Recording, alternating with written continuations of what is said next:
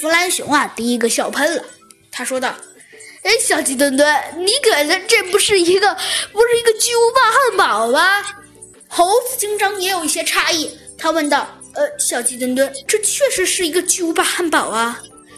小鸡墩墩可着急坏了，他一边跺脚一边说：“哎，不对不对，肯定是拳击手套的。”兔子警长也要诧异的眼神看着小鸡墩墩。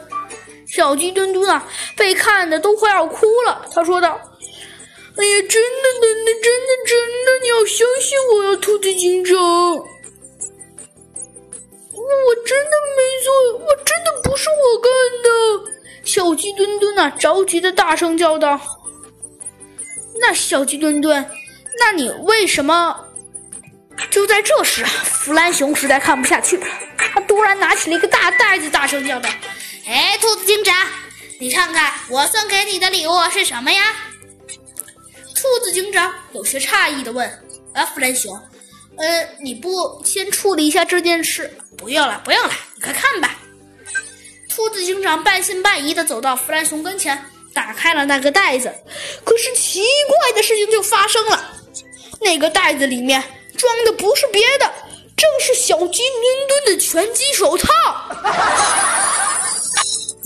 弗兰熊嘿嘿的傻笑道：“哎哎哎哎哎哎，兔子警长，这是我送给你的拳击手套。哎，不对，这是我的拳击手套。”小鸡墩墩啊，傻乎乎的举起两只手，大声叫道：“嗯嗯，这呃，你怎么能确定小鸡蛋呢？哼，嗯，就是我的拳击手套。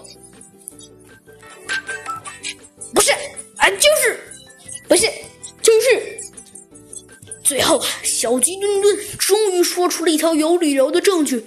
你肯定是觉得我把大布娃娃送给了送给了兔子警长，然后你很嫉妒，呃，不对，先不嫉妒恨了，然后然后你就然后你就偷偷的把大布娃娃，不不不，你就偷偷的把把把把把把把全出的跟跟跟丢回了包。嘿嘿，弗兰熊啊，露出了一丝狡猾的笑容，说道：“不。”正是我弗兰熊干的。最后啊，弗兰熊还是老实交代了。